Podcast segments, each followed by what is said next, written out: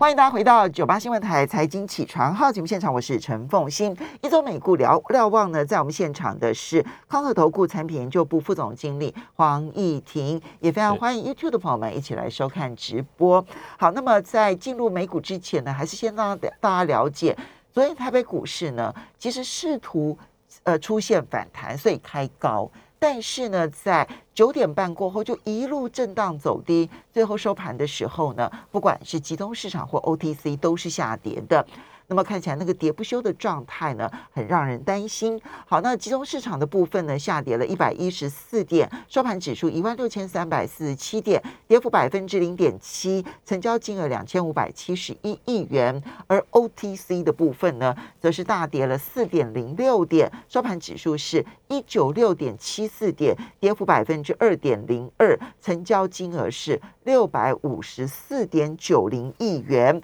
好，我们回到今天呢来。看美国股市的部分，那么，嗯，今天美国股市呢，终于出现了反弹。虽然道琼小跌，但近乎平盘。是，但是呢，纳斯达克啦、费城半导体还有标普呢，其实都是上涨的。来，如何看待美国股市？其实就过去这一周，呃，当然，过去这一周是先反弹，然后后来小幅压压回。那整个的技术的架构来看的话，大概就是上方有压，下方有撑的一个格局。那下方的支撑呢，就是呃一百日的均线。那上方的压力区大概就是在二十日均线到呃五十日均线。其实这三条线是非常非常的接近的。那所以会看到说每天的涨跌幅其实都相对有限，然后是呃观望氛围非常浓厚。那但就呃这一波的一个反弹，跟过去几次今年以来过去几次的反弹来看的话，会有一些。结构上的问题，那其实结构上的呃疑虑也好，或者说结构上值得到时候探讨的，其实反而是量能的部分。因为可以看到说，在上周反弹之后，其实呃基本上各位去看每天的交成交量，大家就会看出一个端倪，就是是呃上涨的时候其实量是缩的，那反正下跌的时候，像呃前天、昨天、前天、前天的下跌的跌幅稍微比较大啊，但那一天的一个量能就有稍微比较增加，所以其实可以看得出来，短线的一个。那投资人的心理其实是相对观望，那观望的事情其实还蛮多的。那当然，呃，在一周之前到呃过去这几天来说的话，其实短线上最大风险被移除的就是呃美国的债务上限的问题，稍微被往后挪了两个月啊。但接下来马上就是要呃公布第三季的一个季报。那昨天呃摩根大通就公布了季报，那其实公布的结果是非常非常的好啊。其实呃不管就获利营收都远优于预期，特别是营收呃获利的部分的话，其实比呃市场预期大概高了将近三成。那理论上来说，这应该是非常激励人心。但发布之后，其实昨天股价是跌了两个 percent 多，然后也拖累了整个的呃金融类股的表现。其实昨天的美股反弹来看的话，金融类股表反而是表现相对落后，就是爆出了财报优良的摩根大通反而是跌，然后这件事情。最主要拖累其实就是道琼，是是，所以道琼整个是小幅收黑，其实盘中的跌幅还相对比较显著，但尾盘来说的话有稍微收敛的状态。但整个看起来的话，其实昨天的呃摩根大通呃，希望不要是这一次的财报的缩影啊，就是说发布好消息之后，其实呃短线上利多不但不涨，反而反而下跌，而且跌幅比较重。那这会是接下来我们在观察美股一个重要的重心。那就呃，最近的消息来说啊，其实最近的消息面，其老实讲还蛮多的。那其实今天帮大家准备的一个标题，其实蛮有趣的，其实就是 INF 在两天前发布了金融稳定报告。嗯，它市井的全球的股市，或者是呃全球的呃房价哦，可能会有一个呃被抛售的压力存在。哦，但看到标题，大家其实看到新闻的标题哈，其实很呃，就有蛮多的投资朋友就私底下询问我的看法。那其实他这里面的一些论点啊，老实讲，其实并不让人意外。哦，他主要几个观点，第一个来说的话，就是在疫情之后，各国放出了大量的资金，哦，吹出了一个金融泡沫。哦，其实不管就呃价格的表现来看，或者金融杠杆来看的话，其实都有泡沫化的迹象，这是很明显的。第二个来说的话，就是呃，通膨压力啊，其实 I F 是赞同哦，各国央行到目前为止认为通膨是暂时性的一个一个观点哦，但是他也提出他们的事情。第一个，他们认为说，因为这一次的结构的转变造成了通膨的压力，其实就是供应链的问题。呃，供应链的问题如果迟迟没有办法被解决的话，那这个通膨是短暂的，这个预期其实是相对有比较大的风险。也就是说，它可能延续更长的时间，就必须逼迫哦各个央行去快速的回收资金。所以，国际货币基金认为通膨是暂时的这一句话，它虽然还是这样子认同。但是它背后已经加了很多弹书，是未来可能持续很久的这件事情，他们已经开始要观察了。是是，那所以假设真的延续到明年，那这势必就是各国央行要去加速回收资金。那既然是透过宽松的货币政策催出这个泡沫，当这个资金快速被回收的时候，那很显然的，这个泡沫就会被戳破，那也会造成呃股市、房市的一个比较大的一个卖压出现。啊，所以这是 IF 的一个事情，但呃。也就是说了，其实从过去这几个月啊，在节目上不断的跟呃投资朋友报告或者听众朋友报告过，就是说，呃，接下来通膨是一个很重要的观察重点。那从现在开始到未来的六个月甚至十二个月，其实是通膨的议题啊会越来越吃重哦。那这牵扯到的就是央行的决策。那其实昨天的 FOMC 的呃 meeting minutes 就是呃会议纪要里面，老实讲，针对通膨这个议题已经有一些。呃，分裂的状况。对，哦那呃，两天前呃 b o s t i c 呃，就是另外一位呃联总会官员亚特兰大联准银行的总裁，其实他也有很很风趣的说，哦，通膨可能不是通膨，他就是说他在办公室放了一个瓶子，呃，就是他如果说通膨是暂时的这一句话，他就被罚一块美元，也就是说 他的心中已经认定啊，整个通膨应该不是暂时的。对，那昨天他算是联准会官员，然后跳出来说这不是暂时的第一人了。是是，那呃，昨天的会议记录当会议纪要当中，它其实也显现出有一些官员已经开始示警，这通膨的压力会延续到二零二二年，也就是明年。好，那整个看起来的话，呃，昨天联准会会议纪要也相对重要啊，基本上它就是已经给投资人一个很清晰的轮廓，联准会会怎么做 taper，就怎么去缩减购债。那呃，时间的部分的话，其实是大致上啊，大概就是今年底啊会执行。那呃，最快应该会是在十一月中，也就是下一次会议之后就要执行了。那执行的步伐的话，就是他们希望明年年中能够结束。那每一个月份大概是减少一百五十亿，那也就是说现在是一千两百亿嘛，就一百减每个月一百五十亿，大概就八次，八次。但这部分就是这个。八次其实是有调整空间的哦，因为假设通膨的压力更重的话，哦，或者是说整个经济复苏的力道更强的话，联准会还是有空间去调整它的一个呃每月缩减购债的金额。那所以基本上啊，各位可以把它看待成就是大概就是明年呃年中哦七月的时候就会结束购债。那当然联准会不断的强调，就是结束购债不代表去。不代表哦，立刻就会升息。那这也是昨天的会议纪要当中的一个呃主流论点。嗯，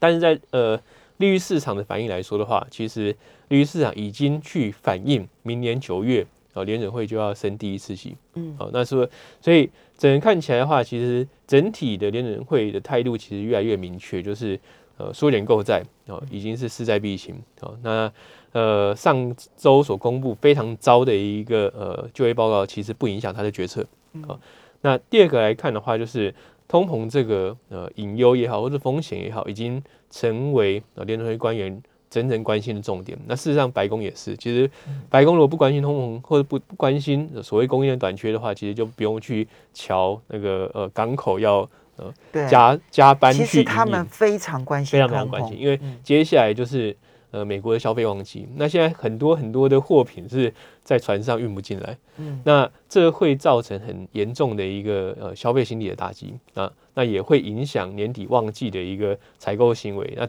那美国是消费导向的国家，那所以最重要的消费季没有办法被满足的话，其实对于美国经济就会是一个比较大的冲击或伤害。所以我们整理到现在，第一个呢。在这个量上面呢，其实不是只有台股的量缩，其实包括美股的量，其实也跟这个价格似乎配不上。是，尤其是跌的时候呢量增，然后呢涨的时候呢量缩，代表的是没有人追价这件事情，其实它一个一直很严重的隐忧，也就是它怎么反弹，其实可能反弹力道都不足的原因。那在基本面的部分呢，要注意的是，刚刚提到的是国际货币基金提醒，包括房地产市场跟股市都有泡沫的疑虑。最新我看到连瑞银也提出来警告，他说欧洲的房地产其实有泡沫化的疑虑。所以呢，现在越来越多的机构提醒，之前呢用资金堆积出来的房市、债市跟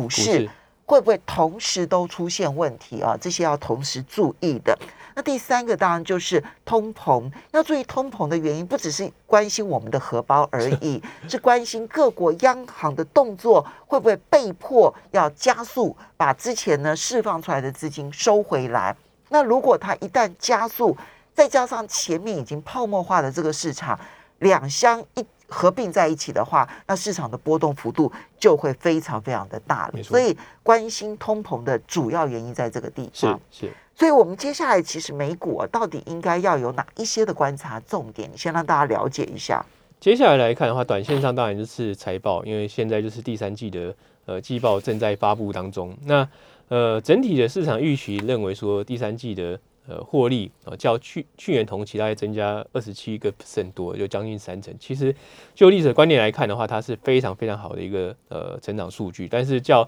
第二季啊，将近九成的一个年成长率，其实它已经呃被压抑很多了。那接下来逐季呃会开始呃进入呃个位数的一个成长，那当然是跟机器有关。好，所以我们要稍微休息一下，如何去解读财报季的股价反应很重要。是，马上回来节目现场喽。欢迎大家回到九八新闻台财经起床号节目现场，我是陈凤欣，在我们现场的是康和投顾产品研究部副总经理黄义婷，也非常欢迎 YouTube 的朋友们一起来收看直播。好，义婷，刚刚我们提到说，接下来观察点是财报嘛？哈，昨天呢，这个第一个公布财报，摩根大通其实公布出来的财报很不错，比去年啊同期成长的太多了哈。那这样子的一个获利大成长，但是呢，它的股价却是大跌了超过两个百分点。所以我们在财报季的时候，我们到底要怎么去观察这一些财报公布完了之后，要怎么去跟股价搭配，然后来看它对股市的影响？第一个来说啊，就呃所谓的估值来看的话，其实呃美股的估值还是相对偏高。那呃这边所给大家参考的数据是呃把过未来十二个月的获利预期算进去的一个本益比。那 S M P 来目前大概是二十倍多。哦，那二十倍多是多高的水准呢？当然，较呃先前更高的水准，二十三倍左右，其实是已经有稍微压回。但是呢，呃，五年的平均值呢是十八倍，那十年平均值是十六倍。也就是说，不管你从五年平均的焦点，或是十年平均焦点观点来看的话，它当前的本益比还是一个偏高的水准。那就显现出，就是投资人已经呃相当充分的把呃未来的一个获利前景呃全部都。呃，相当程度反映在当前股价当中。那这也就是这一次呃财报机会相对很重要的原因，就是说，因为毕竟呃大环境在转变，就是货币政策已经开始做由宽宽松哦，稍微做变成中性，甚至要往转趋紧俏。在未来十呃十二月可能会这样发生。那这种情形之下的话，你的本益比就势必会受到压抑。那本一比受到压抑的时候，呃，假设你的获利成长没有办法，呃，超过本一比受到压抑的这个幅度的话，那整体的股价，呃，其实就很容易被被修正。那这也是短线上其实投资人相对很观望的一个原因之一了。那这一次的财报其实有几个看点，除了说呃营收获利的增长之外，呃，第第一个来看的话，其实在过去这一季。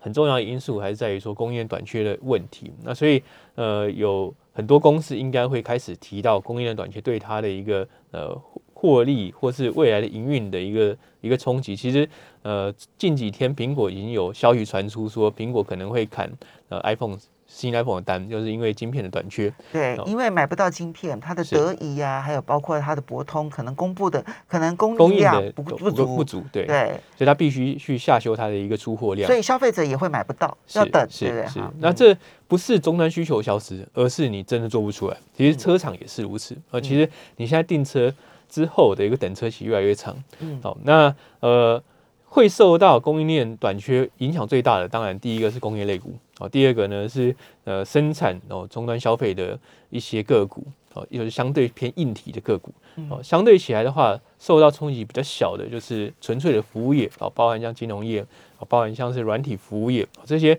受到供应链短缺问题哦，就会比较小啊。这是第一个啊，在呃看这一次财报的时候，需要去观察的就是供应链的障碍到底有多严重。第二个来说的话，其实是工资上涨的问题。嗯，那工资上涨问题其实是相对全面性啊，基本上各个产业都面临到工资上涨的因素啊，但是有一些产业的伤害会比较大啊。第一个就是呃更需要人力的，包含像是呃。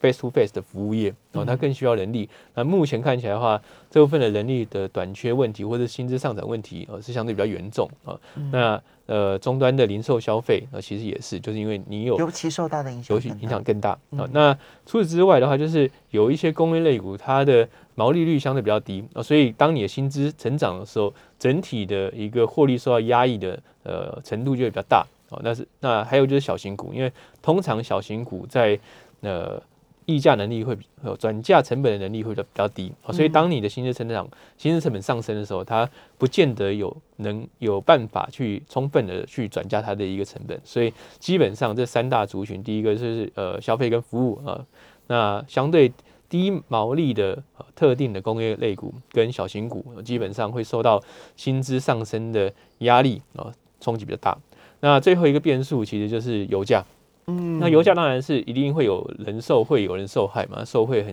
自然的就是能源类股，因为呃，就跟它的一个整体营运是息息相关。那但受害部分的话，其实像呃航运或者航空哦，影响就很大。其实这也反映了昨天的呃达美航空，达美航空昨天公布财报，其实它的一个获利也是优于预期啊，但是盘后是大跌将近五个 percent。哦，所以航运就不管是航空的或者是海运的，可能都受到很大的影响。特别是航空啊，其实呃。达美航空的这个，嗯，在在能源上面，它这个成本的比例比较高，对比较高，比较高。那像呃达美航空的话，其实它会跌这么多，其实也就是它的呃执行长在发布财报的时候已经有示警，就是高油价会让呃今年第一四季达美航空出现亏损。嗯，所以呃这种这三大的思维基本上就必须要去呃去考量去看财报的时候，同时这三个也也只是一件事，就是成本上升了。但是。这三件事情看起来，它几乎是网罗了绝大多数的股票。哎，是第一个是所有跟工业制造生产有关的，可能都面临供应链短缺的问题。然后呢，尤其是服务业的部分呢，则是要面临的其实是缺工的问题。是缺工而导致薪资的成长，然后呢，所有的成本的上升。然后第三个部分呢，是油价上涨，对于能源依赖越高的这一些公司产业杀伤力越大。那如果是这样子的话，那那那这这三颗炸弹下来，还能够剩下来的是哪一些啊？所以接下来其实从现在到年底前啊，呃，基本上大方向我们还是没有全盘看坏美股哦，但是呃个股或产业的选择就变得越来越重要。那思考方向可能会有几点，第一个来说的话，可能要去寻找相对呃估值比较低的类股族群哦，毕竟它的本益比扩张先前没有那么大。啊，也就是说，相对高本一比的成长类股，或是某一些啊，它的获利能力没有办法跟上，呃，股价成长的呃少数科技部分科技股啊，可能它的回档速度就会比较快。嗯，第二个来说的话，就是在选择上来说的话，可能要去择优去看待公司啊，比如说它的获利能力要比较好，或者说它在呃这个领域当中有相对的竞争优势，它可以去充分转嫁它的。行业啊，基本上呃概念来看的话，大概就是买大不买小了，然后就会变成说大型股，因为它有更强的一个销售通路，更强的一个成本控制的能力跟转嫁能力啊，所以在这种情形之下，大型股的呃表现应该会优于小型股。好，大型会优于小型，然后呢，估值相对呢没有像之前这么高的哈，所以它它呢未来又可以预期比较看得到它的成长的。是是，那我这样听起来好像只剩能源，能源跟金融吧。真的吗？哈，只剩能源跟金融对对，因为这两个呃股价相对偏低啊，一直以来都是如此。第二个来看的话，就是就对大环境来看，油价上涨对能源有利，经济的复苏也对能源有利。那经济呃最相对被压抑的期期间，就受到疫情被压抑期间，应该会慢慢的结束。那再加上说，殖利率的攀升，对于金融股是相对有利的。其实，所以摩根大通的财报也可以看出一个些端倪，就是说，整个它的一个呃贷款的业务，其实并不像大家想象中会被受到压抑哦，但它还是在呃贷款业务部分的话有所增长。那如果搭配殖利率攀升或者利差扩大的话，其实对银行股来看的话，就会是一个相当有利的一个营运环境。好，所以刚刚提到的这几个因素，估值过高啦，然后包括了供应链短缺啦，然后还有缺工，然后以及这个油价的上涨，其实这些成本带动，然后现在估价估值又过高的这些状况呢，要慎选，对不对？哈，那这也其实是跟台湾其实也是一个对照。我们要非常谢谢黄义婷带来的美国股市的分析。